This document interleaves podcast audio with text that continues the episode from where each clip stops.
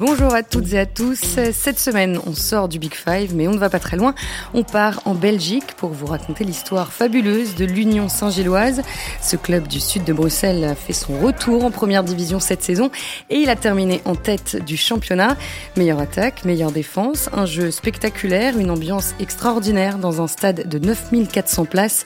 On va revenir sur la saison de l'Union, partir à la découverte de son effectif très cosmopolite et de son entraîneur, le belge Felice chez Mazzu.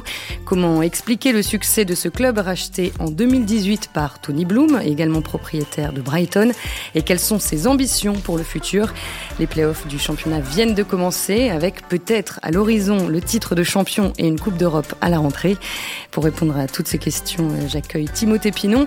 Vous le connaissez bien désormais, il a l'habitude de venir sous la bannière France Football. Aujourd'hui, c'est du côté euh, du magazine L'équipe. Bonjour Timothée. Salut Marie, bonjour à tous.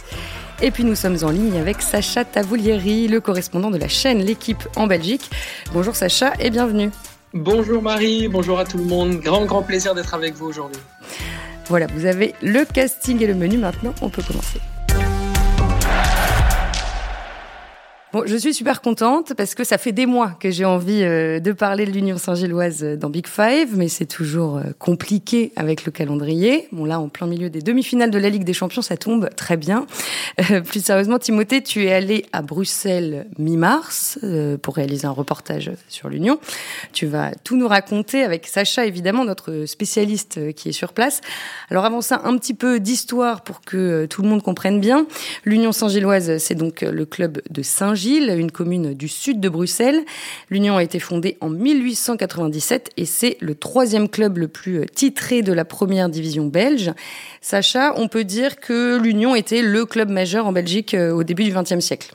Oui, un, des clubs majeurs, euh, c'est certain, avec euh, notamment le, Sporting d'Anderlecht, euh, qui était d'ailleurs aussi un club bruxellois, et puis un, peu plus en amont également avec, avec le Standard de Liège, qui, qui est aussi un, club extrêmement titré et qui fait partie des, des, grands clubs. Mais oui, l'Union a créé clairement, clairement l'histoire, mais un peu plus, je dirais, euh, vers le début, voire euh, le milieu euh, du XXe siècle, bien plus que, bien, bien plus que maintenant. Hein. Donc, on, doit, on doit à l'Union, et c'est d'ailleurs pour ça qu'il s'appelle le matricule 10, le, le, début véritablement de, de la création et de l'engouement autour du football belge au début du, du XXe siècle, comme je le disais.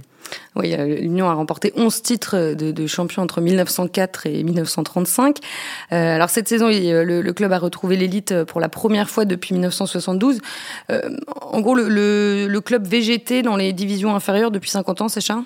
Oui, bien sûr, mais il faut savoir qu'ils ont, ils ont retrouvé euh, l'élite euh, du football, euh, du football belge 48 ans après l'avoir quitté, donc c'est énorme. Il y, a, eu tout un travail, il y a eu plusieurs propriétaires qui sont passés par l'Union Saint-Gilloise avant d'arriver à, je dirais, un véritable projet. Euh, ce projet a été construit, comme tu le disais, en, amont par, euh, par Tony Bloom, avec justement des objectifs à atteindre, de véritables perspectives. Mais oui, euh, l'Union, l'Union Saint-Gilloise a été pendant quelques années dans des difficultés d'abord financières, et puis, et puis aussi justement en termes d'identité, les, les, anciennes gloires, l'ancienne histoire de l'Union Saint-Gilloise était totalement passée. Et même s'il restait un certain noyau dur, bah, il fallait construire une nouvelle histoire avec euh, ce qui restait justement des, euh, je dirais, des titres passés et des gloires passées, quoi. Et Tim, même quand le club était en difficulté, euh, les habitants de Saint-Gilles l'ont toujours soutenu? Ouais, enfin, on sent quand même qu'il y a un attachement particulier à ce club chez les chez les Belges, euh, donc chez les Bruxellois euh, évidemment, mais chez les Belges euh, également. Euh, nous, une des premières personnes qu'on a rencontrées sur place, c'était le maire de la commune de Saint-Gilles. Euh, c'est quelqu'un qui qui est à la tête de la ville depuis les années 80, donc il connaît l'environnement par cœur. Euh, grand fan de foot euh, par ailleurs, et, lui nous expliquait vraiment que dans l'esprit de certains Belges, euh, et alors ils ont tous leur équipe favorite, donc il peut s'agir d'Anderlecht, du Standard et, et de plein d'autres équipes, mais il nous disait qu'il y avait un capital sympathique qui était resté en fait pour pour ce club-là, et voilà donc là petit à petit avec le retour au premier plan du club, il y a quand même beaucoup de gens qui sont revenus au stade parce que voilà les affluences n'étaient plus n'était plus aussi aussi élevé que que par le passé. Et là, ça y est, on sent qu'il y a un nouveau souffle, comme comme le disait Sacha, et avec des gens qui s'identifient facilement à cette équipe parce qu'elle paraît pas fake. En fait, il y a un tel héritage et un tel passé que que cette épopée-là ne tombe pas du ciel non plus. Oui, il y a un côté euh, authentique. Euh, ouais, tout à fait. Assez indéniable. Euh, Sacha, c'est quel genre de ville Saint-Gilles pour que qu'on se rende bien compte? Alors, il faut savoir que le stade Joseph Marienne n'est pas à Saint-Gilles, à la ville de Saint-Gilles, mais juste à côté. je pense que c'est du côté de Forêt. donc c'est une, autre une autre ville, mais vraiment adjacente à, Saint-Gilles. Après, ce sont des je dirais, euh, les supporters, en tout cas en Belgique, on en parle comme ça, de l'Union Saint-Gilloise, nouvellement supporters, sont un petit, vu, un petit peu vus comme euh, les bobos, les écolos, etc. Ce, cette genre de catégorie sociale-là, euh, qui aiment le football, mais qui va vraiment pour le plaisir, avec voilà, un côté un peu bourgeois bohème qui, qui ressort de leurs caractéristiques. C'est en tout cas comme ça qu'on en parle.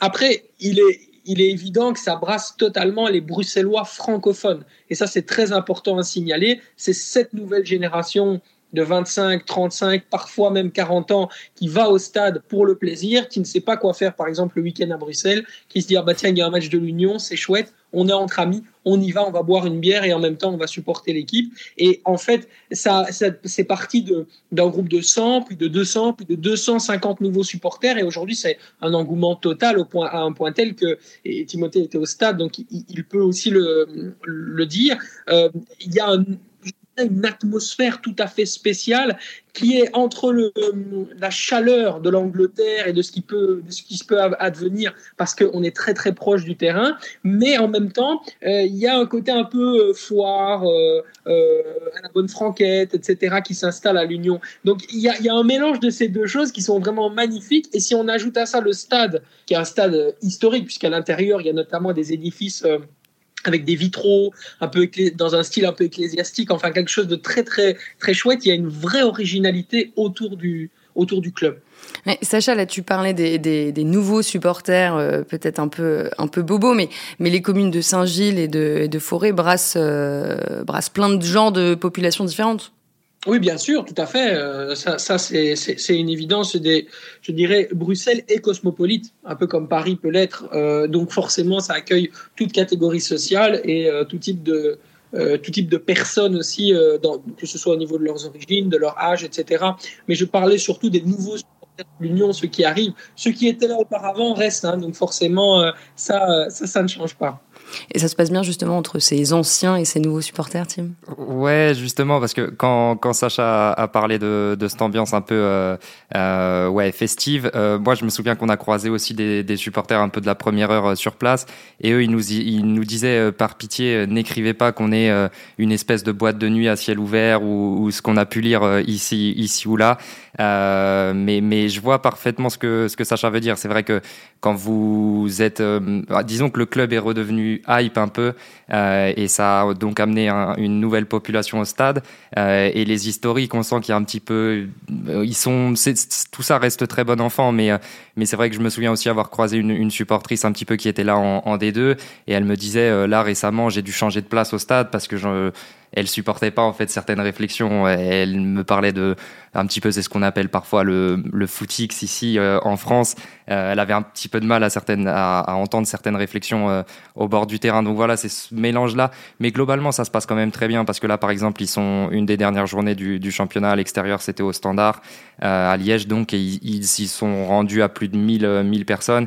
Et dans ces bus là qui sont partis de Saint-Gilles donc pour allier Liège. Euh, il y avait vraiment tout type de supporters et c'est ce qui fait aussi le, le, le, charme de cet endroit parce que vraiment il y a toutes les populations qui s'y mélangent et certains observateurs aussi locaux me faisaient remarquer que que ça se passait, euh, enfin tout le monde s'y sentait en sécurité, ce qui n'est pas le cas partout en Belgique. Je pense que Sacha pourra le, le confirmer et, chez nous aussi. Et, et ça quand même c'est quelque chose, euh, ouais, d'assez précieux quand on quand on va dans un stade. Donc on, on peut vraiment y aller en famille sans que sans craindre pour sa pour sa sécurité du tout. Ah, ça, c'est tout à fait vrai. Et c'est surtout impressionnant à voir à quel point il y a une bonne ambiance, une énergie positive qui règne autour du stade Joseph Marienne, autour de, euh, de, de, ce qui peut un peu se vivre.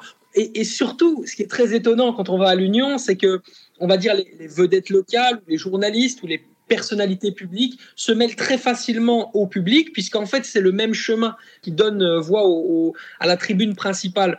Donc, on a parfois accès à des rencontres et, à des choses complètement, euh, je dirais, euh, étonnantes où en fait les supporters et parfois même des dirigeants ou des joueurs peuvent se croiser. C'est quelque chose d'assez unique et on en parlera certainement plus tard, mais l'Union associe cette propriété, et tend certainement à le rester, d'ailleurs, quand on entend ou on parle avec Felice Matsu, euh, très très proche que ce soit des supporters ou des gens d'une manière générale, l'accessibilité, c'est ce qui vraiment, je dirais, caractérise l'Union Saint-Gilloise, cette ouverture d'esprit, cette envie justement de, de, faire plus de choses. C'est en fait un, vieux club mais qui s'est complètement redynamisé dans l'état d'esprit et qui est totalement devenu plus jeune que jamais. C'est en ça que vraiment c'est assez unique ce qu'on peut, qu'on peut voir à, à l'Union, au contraire de ce qu'on a vu au Standard ou à Charleroi parfois même à Anderlecht, où tu as des supporters qui, en cas de manifestation, vont directement ou euh, faire preuve d'hostilité, ou alors carrément monter sur le terrain, etc. Il y a eu pas mal de, de problèmes aussi, comme vous avez certainement pu en avoir en France, mm. avec euh, bah voilà, les supporters et les soucis euh, inhérents, euh, par exemple, aux problèmes de dirigeants, etc. Là, je parle du, du standard de Liège. Mais l'Union arrive vraiment comme une espèce de, de petits mirages dans le désert, quoi. Un petit paradis comme ça, euh, une, voilà, une petite éclaircie dans la grisaille. C'est vraiment l'impression que me donne l'Union Saint-Gilloise cette saison, mais surtout euh, ici depuis, depuis que Felice Matsu est arrivé, hein, disons-le. Et, c'est presque, enfin c'est marrant que, tu dises tout ça, Sacha, parce que nous euh, aussi, quand on s'est rendu sur place, c'était aussi avec l'idée de vérifier si euh, le storytelling qui pouvait exister autour du club euh, était palpable dans les faits. Et, en fait, il n'y a pas eu de mauvaise surprise. Quoi. Nous, on s'était dit peut-être que en fait tout est trop beau et derrière il y a peut-être des affaires avec des agents qui tirent les ficelles, que sais-je. et en réalité, on a un petit peu enquêté quand même sur place et il semblerait que que cet environnement-là soit sain. Quoi. Je précise, hein, il y, a seulement 9000, euh, enfin je l'avais dit en intro, mais je le redis, 9400 places euh, au stade Joseph-Marianne, donc c'est rien du tout. Et c'est un stade qui se situe euh, en gros entre un quartier résidentiel donc de Forêt et le parc Douden, qui est l'un des, plus grands de la, région de, Bruxelles. Tim, en fait, c'est comme si le Red Star ou Concarneau euh, pouvaient prétendre au titre de champion de France. Ouais, c'est un petit peu ça. J'ai cité deux clubs de national. Ouais, ouais, ouais. Et puis ces deux exemples qui, qui sont, ouais, enfin, qui sont bien choisi, j'ai envie de dire, parce que déjà les supporters, euh, euh, pour peser un petit peu dans le processus euh, décisionnel au sein du club, ont un petit peu pris des contacts avec le, le collectif Bauer du, Red Star, notamment pour peser dans les discussions au, sujet du, futur stade. On y reviendra, j'imagine. et Concarneau, je crois qu'ils ont quelques soucis avec leur stade pour savoir est-ce que, admettons, dans, l'hypothèse où Concarneau monte en Ligue 2, est-ce qu'ils vont pouvoir jouer dans, le stade actuel? Certainement pas, donc ils devront trouver une solution de repli. Et l'Union est aussi face à ces problématiques euh, infrastructurelles-là. Donc, euh, donc oui, oui, c'est des exemples tout à fait parlants.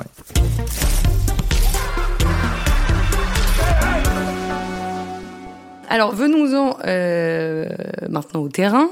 Euh, donc on l'a on l'a dit, hein, l'Union a, survolé la saison régulière et a terminé 5 euh, points devant le club Bruges, 13 devant Anderlecht. Meilleure attaque et meilleure défense, 78 buts marqués, 27 encaissés seulement. Sacha, pour que ce soit clair, est-ce que tu peux rappeler le fonctionnement du, du championnat belge et notamment le système des, des playoffs? On a une période, euh, comme vous le savez, donc de phase classique. On a 18 clubs en Belgique, donc du coup, il y a, si mes calculs sont bons, 30 matchs euh, qui se jouent entre, entre chaque équipe euh, jusqu'au jusqu'au jusqu'au playoff, donc qui ont commencé le week-end dernier. il y a six matchs, forcément. C'est trois rencontres aller, trois rencontres retour, quatre équipes. ce format a changé il y a de cela deux ans parce que il y avait justement eu des problèmes financiers dus à certains clubs qui avaient en fait obligé la ligue professionnelle à complètement réformer le format du championnat. Et donc, à la base, on était à 16 clubs pour un, des playoffs qui en fait se jouaient à 6. Mais on a changé ça il y a deux ans, donc pour des, comme je vous le disais, pour des, problèmes de clubs qui notamment n'avaient pas la licence, etc. On est passé à 18 en réformant notamment la, la division 2 belge euh, qui s'appelle la D1B euh, à, 8 clubs.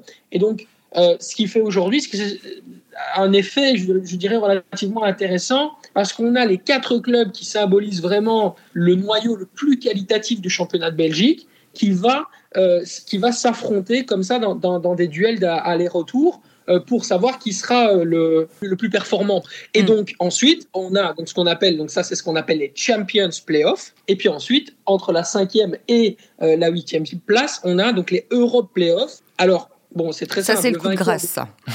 voilà, c'est ça, exactement. Donc, c'est ce qu'on appelle les playoffs 2. Donc, ces playoffs 2, c'est entre le cinquième et le huitième euh, du classement. Le cinquième, en cas de victoire, euh, justement, euh, dans, ces, dans ces fameux matchs aller-retour, puisqu'ils sont là aussi quatre, quatre équipes, eh bien, euh, rencontre le quatrième, le quatrième contre le cinquième dans un seul match. Pas d'aller-retour dans ce cas-là. Celui qui gagne obtient un billet pour, pour la Coupe d'Europe. pour le reste, vous savez que le vainqueur de la Pro League avait accès directement à la Ligue des Champions il y a de cela quelques années. La Belgique et son coefficient européen a beaucoup souffert, donc du coup il y a eu du changement un changement assez important puisque la, la Belgique aujourd'hui doit passer par un tour préliminaire avant de se qualifier pour la Ligue des Champions. C'est à partir de 2023, non, euh, l'absence de ticket direct? La saison 2022-2023, voilà, c'est ça. Voilà, exactement. Donc cette année, c'est qualifié direct. C'est ça. Donc en fait, 2022-2023, on passe au barrage. moi, j'étais déjà dans la prospection de l'année d'après. Euh, et pour en revenir euh, au, play, au playoff euh, Champions, juste, on précise quand même que donc l'Union pour l'instant est en tête avec 3 points d'avance sur le club Bruges et 10 points de plus que Anvers et Anderlecht. Tim, en ce qui concerne là donc cette saison assez extraordinaire, l'Union a très vite pris le contrôle du championnat. Est-ce qu'il y a eu un match, un moment charnière dans la saison? En fait, quand on interroge les principaux acteurs, euh, on s'attend tous à ce qu'ils nous parlent des succès, par exemple, contre Anderlecht, euh, contre le Standard. Je crois qu'il y a que Genk parmi les, gros clubs en fait qui ont réussi à, battre l'Union. Euh, donc spontanément, on se dit tiens, ils vont nous parler de, ces rencontres-là. Et en réalité, la plupart citent un, autre match où, l'équipe était menée 2-0 à la pause. donc c'est en c'est au début janvier, donc l'Union est, est, leader à ce moment-là. tout le monde se demande un petit peu jusqu'à quand ça peut durer. Euh, ils sont réduits à 10 avant la pause, euh, menés 2-0 donc, et au final ils renversent la partie, ils la gagnent 4-2 euh, grâce notamment à, deux buts de, du, du, japonais Kaoru Mitoma qui était rentré euh, à la pause et qui après a endossé un peu ce costume de, de super sub. Euh, on a l'impression qu'à partir de ce moment-là, les joueurs prennent un petit peu conscience du fait qu'ils sont capables d'aller jusqu'au bout. Euh, et après, ça s'est vérifié parce que en fait, ils sont restés premiers jusqu'au terme du championnat. Et là, ils ont redémarré les playoffs très fort. Mais voilà, vraiment, c'est cette victoire-là que, que, dont il vous parle. Il y a eu un succès marquant aussi à la maison contre Anderlecht 1-0 euh, euh, où le match était un peu tendu. Il marque sur un coup de pied arrêté. Euh, voilà, mais ouais, je dirais ces, ces deux rencontres-là. Et puis après, vraiment, ouais, les nous, d'un point de vue extérieur, on a tendance à se dire que gagner contre les gros, ça envoie quand même des signaux positifs, surtout que vous les retrouvez en playoff. Donc, euh, il y a aussi eu des victoires assez marquantes face à, ouais, face à Anderlecht, face au Club Bruges. Euh, voilà, pour les matchs un petit peu clés. Ils ont très vite, euh, très vite gagné contre les gros. en intro, j'ai parlé du jeu spectaculaire proposé par l'Union. Sacha, est-ce que tu peux nous expliquer ça un petit peu plus en détail? Bah, le, jeu de, de l'Union est un jeu en fait je dirais, sans artifice, mais en même temps très simple, très, très lisible. On a des attaquants qui sont extrêmement rapides, qui peuvent prendre la profondeur comme Denis Undav et euh, euh, Dante Van Zer. Ces attaquants utilisent les espaces qui leur sont donnés et le milieu de terrain, en fait, leur donne les possibilités d'être le plus efficace possible et d'aller le plus rapidement possible vers le but grâce à leur pressing haut qui leur permet en fait de récupérer le ballon très vite pour ensuite permettre justement aux offensifs de se projeter. Par ailleurs, il y a également des joueurs, comme l'a dit euh, Timothée, qui peuvent faire la différence en perturbant le bloc en dehors de ce schéma classique, comme Mitoma, qui par exemple généralement part du côté gauche pour ensuite entrer dans le jeu et alors faire la différence une fois qu'il est dans l'axe pour, euh, pour faire des, je dirais, des exploits individuels. Donc il y a plusieurs cartouches qui peuvent être utilisées par l'Union je dirais que celle qui est la moins euh, euh, efficace pour le moment, c'est surtout les phases arrêtées, où l'Union a quand même marqué quelques buts sur phases arrêtées, mais n'est pas l'équipe la plus performante du championnat là-dessus. Mais c'est vraiment par le jeu et par la lecture et l'adaptation à l'équipe adverse que tactiquement Felice Matsu arrive à faire totalement la différence. On aime bien après ce, ce distinguo entre les entraîneurs pragmatiques et, les coachs un peu plus dogmatiques. Euh, pour le coup, Felice Mazzu, il est vraiment dans ce. Alors, il a un système immuable, le 3-5-2, qui est vraiment euh, euh, bah, dont il ne s'est pas départi durant toute la saison, tout simplement, avec des pistons qui participent beaucoup. Même les centraux participent vraiment au jeu. On les voit parfois faire les touches. Voilà, c'est quand même une équipe qui. Mais je, je dirais que c'est une équipe vraiment énergique en fait, un petit peu à l'image de tout ce qu'on vient de décrire jusque-là. Elle joue un peu de la manière dont ses supporters l'encouragent en fait, même si c'est un peu paradoxal parce qu'ils ont un meilleur parcours à l'extérieur qu'à domicile cette année. Euh, mais mais voilà, quand vous les regardez jouer, il y a beaucoup d'énergie qui se dégage de tout ça. Et puis après, euh, donc c'est un style quand même assez vertical avec euh, ce duo d'attaquants qui a Ouais. Qui a surperformé avec Undaf qui est en plus très fort de haut but également. Donc euh, donc il permet vraiment au bloc d'avancer et, de progresser assez rapidement. Mais mais comme le disait Sacha ils ont plusieurs euh, ouais ils, savent faire beaucoup beaucoup de choses parce que nous quand on y était ils ils jouaient face à un bloc bas. Euh, Ostend était là vraiment pour les attendre. En plus de ça Ostend a ouvert la marque très tôt. Euh, donc ils ont été confrontés à un bloc bas et on, on les a pas du tout sentis mal à l'aise. Ça ils sont créés un tas d'occasions. Ce soir-là, ils font 1-1, mais ils doivent gagner 5 ou 6-5. Quoi. Ils savent aussi. euh, ils ont des joueurs créatifs quand même. Je pense qu'on en reparlera de, Teddy Thomas aussi et de, plein d'autres en fait qui sont capables de, jouer plusieurs partitions vraiment. Euh, donc en fonction de l'adversaire, euh, ils peuvent s'adapter aussi. Et en dehors de ça, il y a aussi une espèce de fraîcheur qui est hyper intéressante dans le jeu. et, dans, ce qu'ils peuvent apporter. Moi, j'en parlais notamment avec Damien Marc, qui est un joueur que Felice Matsu voulait, mais absolument cet été euh, à, l'Union, parce qu'en fait, si tu veux, c'est un, un de ses, un de ses soldats. Et il me disait, en fait, notre clé, c'est la naïveté du, du haut niveau. On ne sait pas ce qu'on est en train de faire réellement, concrètement. On n'est pas en train de le réaliser. On le rend, on le rend concret parce que match après match, on, a, on arrive à faire des grosses performances, mais on ne se considère pas comme étant capable, je dirais, de, d'être au niveau dans, dans l'état de pensée d'un Antwerp, d'un club de Bruges ou euh, d'un Anderlecht.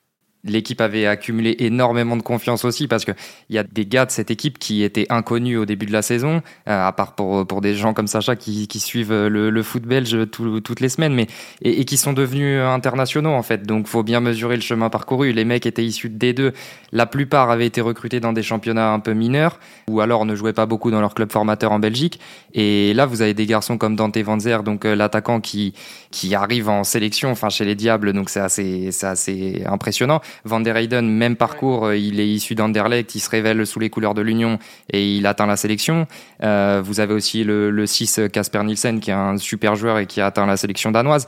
Et voilà, donc si vous mettez tout ça bout à bout, les gars ont gardé la, la fraîcheur que Sacha décrit et en plus de ça, ils ont pris une confiance énorme. Donc euh, maintenant, ils ont plus peur de personne et, et qu'ils soient menés, qu'ils mènent, en fait, ils changent jamais d'attitude, quoi. Ils ont, ouais, ils ont une force qui les anime et qui peut les conduire très loin, quoi. Et certains pensaient, Oui, tiens, le oui. début des playoffs, ils vont peut-être pas savoir gérer ce côté émotionnel-là. Anderlecht est arrivé au, au stade Marien, au bout de 12 minutes, il y avait 2-0 pour l'Union. Et c'est assez symbolique de, de ce qui anime cette équipe.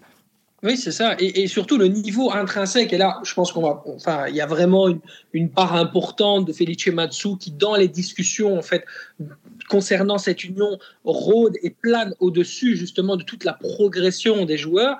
Parce que Loïc Lapoussin, lorsqu'il est à Virton, il y a de cela, euh, je pense, deux ou trois ans, mais c'est pas le même joueur en fait. C'est pas du tout les mêmes. euh, il n'a pas les mêmes caractéristiques. Il est, euh, joue pas à la même place.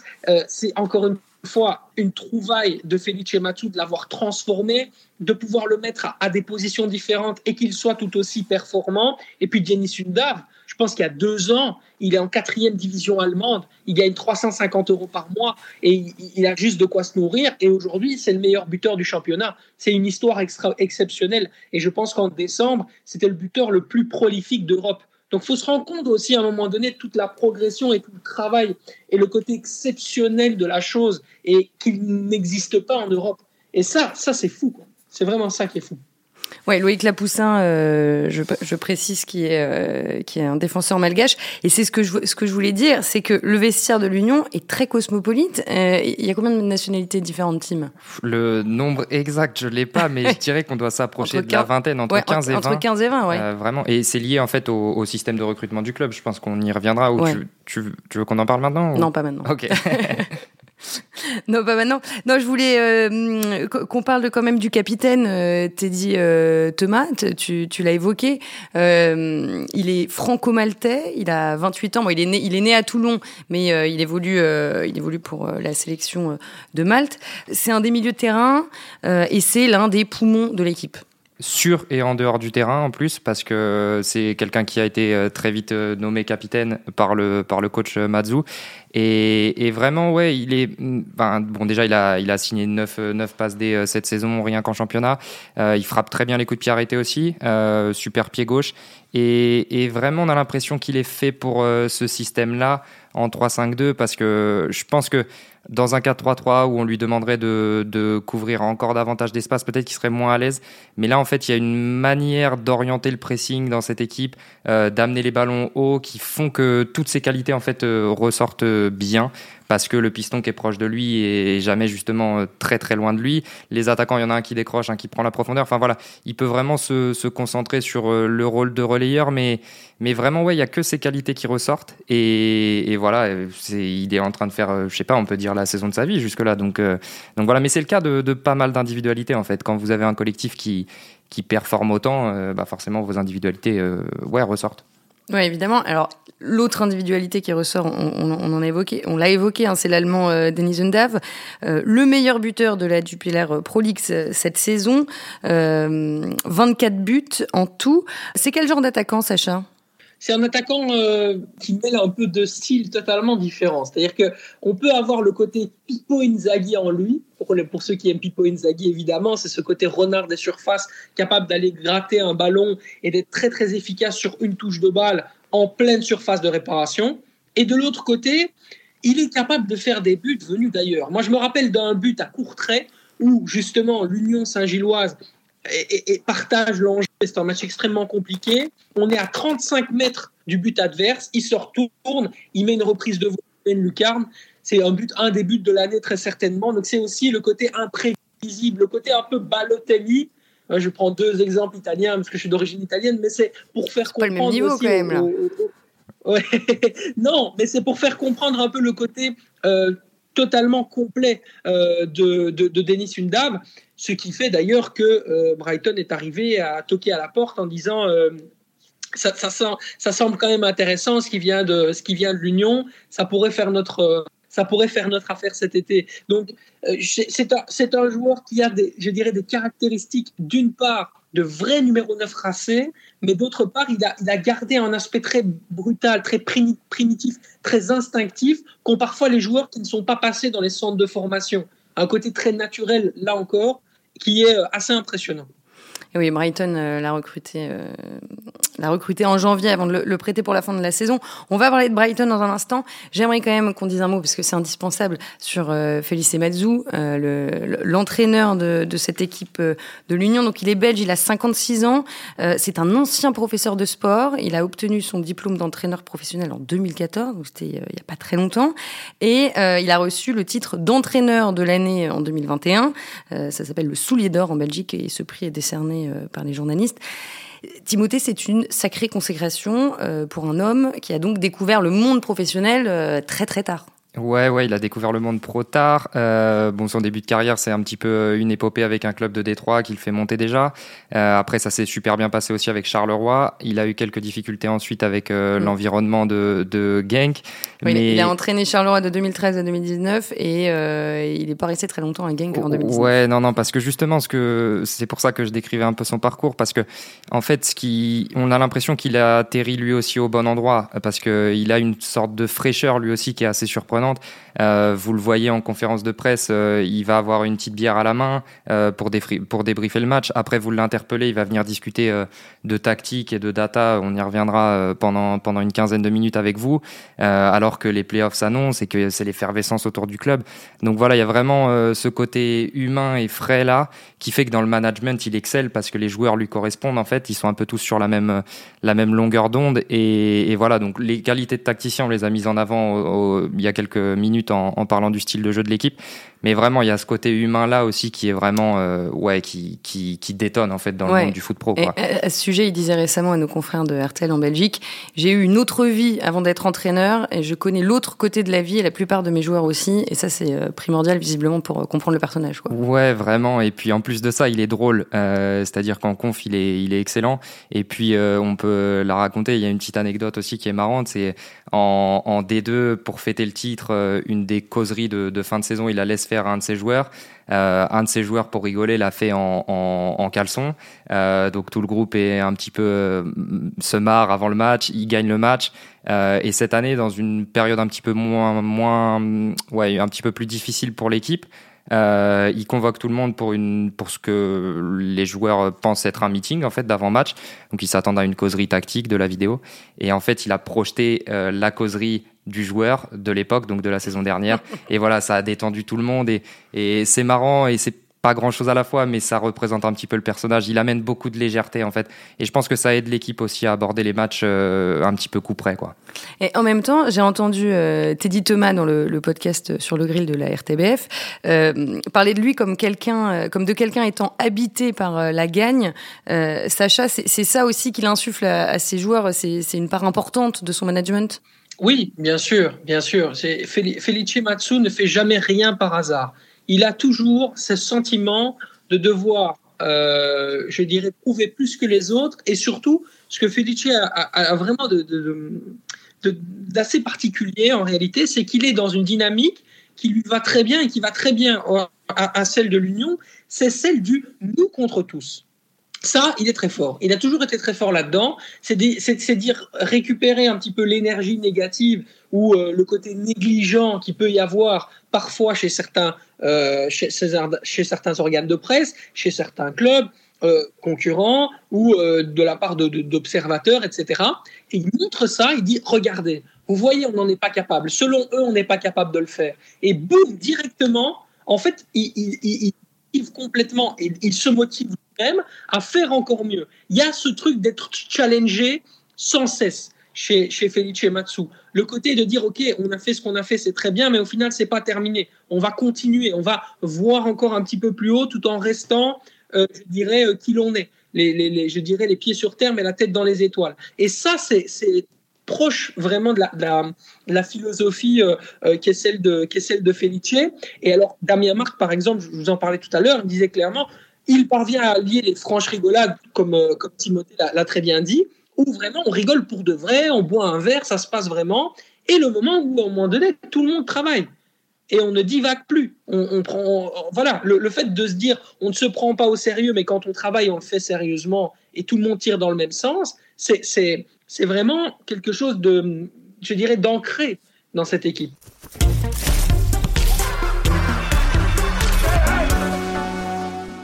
Alors avant de se projeter euh, sur la fin de la saison, un petit point enfin sur le propriétaire euh, du club euh, depuis 2018. Donc c'est Tony Bloom, il est anglais, il a 52 ans, il a fait fortune dans le monde des paris sportifs et donc Tim on l'a compris, il possède également le club de Brighton. Il possède Brighton depuis depuis un moment déjà. Après lui et son équipe s'étaient mis en quête de, parce qu'il a un lien particulier à Brighton en fait. Ses parents étaient impliqués dans le club, ses grands-parents aussi. Bref, il allait tout le temps au stade. Ça a été une première success story là-bas parce que l'équipe est remonté euh, sous, sous sa mandature à lui. Euh, et en fait, après, ils se sont mis en recherche, lui et son équipe, d'un autre projet euh, en Europe. Ils ont vite compris que le Big Five, c'était un petit peu inatteignable pour eux. Ensuite, ils ont identifié l'Union parce que c'était un club historique où ils ont senti qu'il y avait un potentiel quand même à exploiter. C'est ce qu'ils ont fait et surtout ce qui a été bien fait, c'est qu'ils ont su saisir un petit peu l'environnement en particulier de ce club et capitaliser dessus, ce dont sont pas toujours capables les investisseurs. Euh, eux, ils ont vraiment identifié ça et puis ils ont mis des connaisseurs du football belge euh, à la tête du club aussi, que ce soit au conseil d'administration ou dans la direction sportive du club, euh, ce qui a permis en fait de, ouais, vraiment de capitaliser sur un environnement qui était un peu, euh, qui était endormi, on va dire. Mais eux, ils ont su réveiller tout ça. Ouais, Sacha, en gros, lui, il gère le club de loin et au quotidien, c'est par exemple plus Alex Muzio qui s'en occupe. En tout cas, il y a un budget qui est donné euh, à, Alex Muzio et, je dirais surtout, surtout à Chris O'Loughlin, qui est le directeur sportif, qui doit gérer euh, au quotidien justement à la fois les joueurs, mais aussi le recrutement Et puis par la suite, ils doivent le faire. Euh, L'Union, le budget injecté, c'est le deuxième plus bas de la Belge. Donc certains veulent, faire croire, par exemple, que ce qui se passe à l'Union, c'est normal. Voilà, que, voilà. Non, en fait, en, réalité, l'Union, même si ils ont Brighton derrière et forcément Tony Bloom qui apporte une solidité au projet et une espèce de balise qui va leur permettre ensuite de, de, de progresser, de faire d'autres choses, de, de, faire du recrutement comme ils, voilà, comme ils peuvent le faire, en termes de budget de base, voilà, c'est très très bas. Et donc, c'est que des idées, c'est euh, justement rivaliser, notamment grâce aux nouveaux, aux nouveaux outils à disposition dans le monde du football, comme la data, d'ingéniosité, pour bah, faire euh, en sorte que les joueurs qui ont des qualités, mais qui ne sont pas extrêmement chers, puissent être encore plus bons, et alors par la suite pouvoir, euh, pouvoir le les revendre. Euh, c'est évidemment le, système dans lequel on est, hein, dans le monde du football, avec l'achat-revente. Mais voilà, de toute façon, Tony Bloom ne s'attendait pas à ce que la progression, on en parlait notamment off-Marie ensemble, ne s'attendait pas à ce que la progression soit aussi rapide que ça. Euh, oui, puisque tout ça s'est fait en quatre ans à peine, quoi.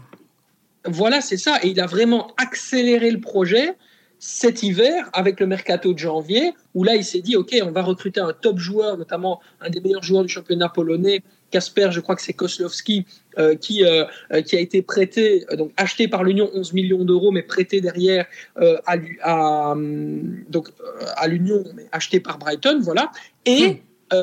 Denis Undav, donc qui a, qui a été acheté par l'Union, par Brighton, pardon, Et, reprêté derrière à l'Union, voilà, je m'y perds. 8 millions d'euros. Donc on a, on a quand même la possibilité avec ce projet-là bah, de renforcer les caisses pour la saison à venir, mais en plus de ça, de, mm. de, de, de pouvoir budgétiser ensuite derrière. Mais c'était pas du tout, euh, c'était pas du tout le projet de base sur cette saison-ci, et donc forcément le budget n'allait pas avec le projet. Euh, c'est là où ils ont dû un peu rattraper les choses, et, et où l'année prochaine, ça va être très intéressant de voir comment est-ce que durant la saison de confirmation, ils vont pouvoir euh, voilà, jalonner un peu tout ce qui a été, tout ce qui n'a pas été au niveau, au niveau du et, et, et, je dirais fermer cette parenthèse enchantée pour se construire et se maintenir dans la durée. Parce que ça, c'est le débat de base. Évidemment, pour important. essayer de se, se maintenir euh, à long terme. Juste, euh, Tim, euh, on l'a on l'a compris, il y a des, il y a des, des, des prêts de, de, joueurs entre les deux clubs, mais quels sont les liens exactement qui existent dans le fonctionnement au quotidien entre Brighton et l'Union Saint-Gilloise? Bah, Vous avez euh, deux membres, si je dis pas de bêtises, du conseil d'administration de l'Union qui viennent de Brighton. Euh, vous avez des communications un petit peu entre, entre les différents services du club. Il y a quelques quelques synergies. Il y a aussi euh, ce, ce, point commun de, du recrutement via la data, donc les bases de données sont les mêmes. Euh, mais quand vous dites via la data, ça veut dire quoi exactement? Via la data, c'est-à-dire que bah déjà par le passif de Tony Bloom qui avait fait fortune dans les paris sportifs, il y a, il y a un peu le, le parallèle, il est facile à faire, mais c'est avec Brentford où les deux proprios sont originaires un petit peu de des mêmes univers et ont donc envie de, rationaliser un peu les processus décisionnels.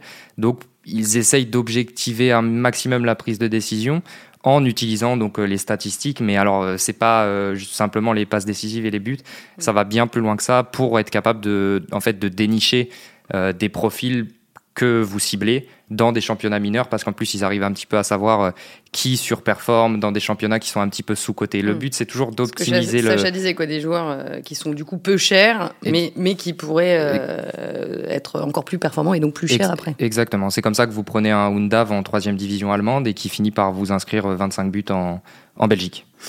Officiellement, est-ce que le club s'est fixé une, une, ligne directrice pour les prochaines années ou justement est-ce que là ils sont encore un peu dépassés par le succès, là ce que nous expliquait Sacha? Pense qu'ils ont été un petit peu dépassés par tout ça, mais quelque part, ils avaient l'ambition quand même de s'installer rapidement en, en, D1 et d'y jouer les premiers rôles, parce que voilà, ils savent que l'ascenseur, c'est ce qu'il y a de pire en, en football. Euh, et, et, surtout, ils ont quand même des, une vision un petit peu à, à, long terme, parce que bon, le projet de nouveau stade, c'est pour 2025. Alors certains vous disent que, que c'est inatteignable, mais, mais dans leur idée à eux, c'est ça. Donc, ce serait de euh, construire un nouveau stade à Bruxelles? ouais. ouais, de construire un nouveau stade à Bruxelles ou un petit peu en périphérie, parce que les les, parcelles, c'est très dur de, de trouver euh, à Bruxelles. Mais en fait, vous, ils ont été, hum, ils n'ont pas eu le choix parce que là, ils se qualifient pour l'Europe, quoi qu'il arrive. Euh, sur la scène européenne, vous pouvez pas jouer avec une tribune debout, euh, ce qui existe là en l'état au stade Joseph Marien. Alors c'est ce qui fait tout le charme du stade, mais paradoxalement, c'est ce qui va vous empêcher de de jouer sur place en Europe. Donc de fait, la question du stade se pose. Là, évidemment, ils vont aller jouer les matchs européens euh, dans un stade qui ne leur appartient pas. Mais l'idée, c'est vraiment d'implanter un stade. Il y a aussi des procédures qui sont en cours pour acquérir un terrain d'entraînement, parce que pour l'instant, ils le louent. Euh, voilà, donc c'est toutes ces questions-là. En plus, c'est un terrain qui se trouve près d'Anvers. C'est pas, voilà, c'est à, juste à côté. C'est à une heure de, de Saint-Gilles ou presque. Euh, et puis, il y a toutes les infrastructures de l'académie aussi qui sont quasiment bonnes à refaire. Euh, donc voilà, pour juger un petit peu sur pièce, certains vous disent qu'il faudra attendre de voir les, les murs sortir de terre euh, ici ou là. Quoi. Donc euh, le prochain gros challenge, c'est mhm. ça, c'est celui des infrastructures. Ce qui est sûr, c'est qu'avec ces 10 points d'avance, l'Union est pratiquement assurée, je reste prudente, mais l'Union est pratiquement assurée de disputer une Coupe d'Europe la saison prochaine. Moi, est-ce que ce sera la Ligue des Champions, la Ligue Europa ou la Ligue Europa Conférence? On ne sait pas encore. réponse le 22 mai, ce sera le, le dernier match des playoffs contre Anvers. Dernière question, euh, après on va s'arrêter là parce que vraiment on a exposé le chrono. Dernière question, messieurs, euh, dans quel état d'esprit sont là les joueurs avant peut-être euh, un titre historique et de toute façon au terme d'une saison qui restera dans les mémoires? Bah eux vous le diront jamais, mais je pense que là ils commencent vraiment à y croire sérieusement. Et puis tout l'environnement aussi, eux ils se cachent derrière le, le la belle histoire et de dire quoi qu'il arrive on sera heureux à la fin de la saison. Je pense qu'ils le pense vraiment, mais pour vous dire où ils en sont, s'ils sont pas champions, je pense qu'ils seront déçus. Donc, euh, donc voilà. Euh, je pense que l'Union va finir champion. Voilà, je vous le donne comme ça en exclu. bon, en tout cas, ces playoffs euh, sont à suivre en direct euh, sur euh, la plateforme live de l'équipe. Et j'espère que, qu'on a donné envie aux auditeurs de les suivre et de lire aussi le reportage de Timothée dans le magazine L'équipe qui va sortir samedi 30 avril. Merci beaucoup à tous les deux, Timothée Pinon et Sacha Tavolieri. merci aussi à Antoine Bourlon et à Heidi Vitis. N'oubliez pas que vous pouvez retrouver Big Five sur toutes les plateformes de podcast. Abonnez-vous et laissez-nous des commentaires. À la semaine prochaine.